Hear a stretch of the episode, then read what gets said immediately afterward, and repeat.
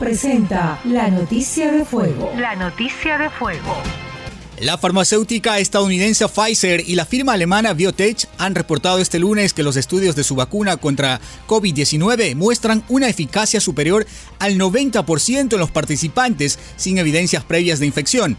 Este nivel de eficacia se ha logrado siete días después de la segunda dosis, es decir, 28 días después del inicio de la vacunación, que tiene dos dosis, aunque ambas compañías advierten de que la eficacia final podría variar a medida que avance el estudio, según recoge un comunicado conjunto.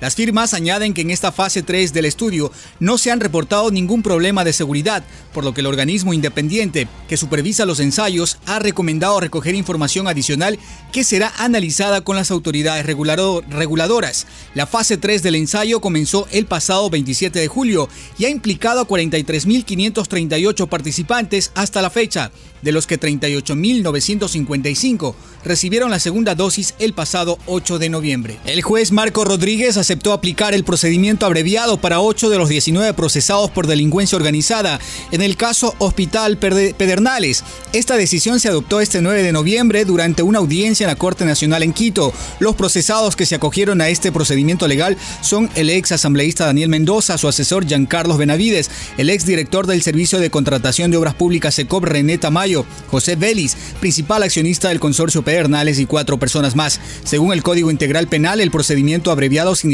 que los procesados admiten haber cometido el delito y a cambio la Fiscalía plantea una condena menor a la establecida en la normativa penal. La Fiscalía solicitó una pena de 50 meses de prisión para Mendoza. Para otros tres acusados pidió el juez que lo sentencia a 40 meses de cárcel y para los otros cuatro procesados una pena de 34 meses. Durante la audiencia que se instaló a las 9 y 30, la fiscal general Diana Salazar dijo que los ocho procesados están acusados como autores del delito. También detalló que el ilícito se habría perpetrado entre el 2019 y 2020 en Pichincha y Manabí. La compañía Novavax anunció este lunes que obtuvo la autorización por parte del regulador estadounidense para la aprobación por vía rápida de su candidata a vacuna contra el coronavirus que está en prueba de fase 3 en el Reino Unido y que las empezará este mes en México y Estados Unidos.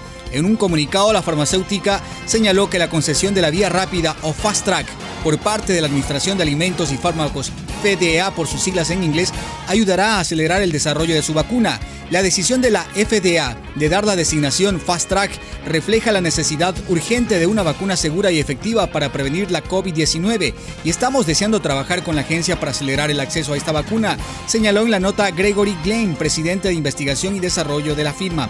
Las vacunas de varias empresas cuentan ya con esa designación desde hace algún tiempo y por ejemplo Pfizer, que anunció hoy que la suya está lista y que va a solicitar su aprobación a los reguladores, lo obtuvo el pasado julio. Fuego 106.5 presentó la noticia de fuego. La noticia de fuego.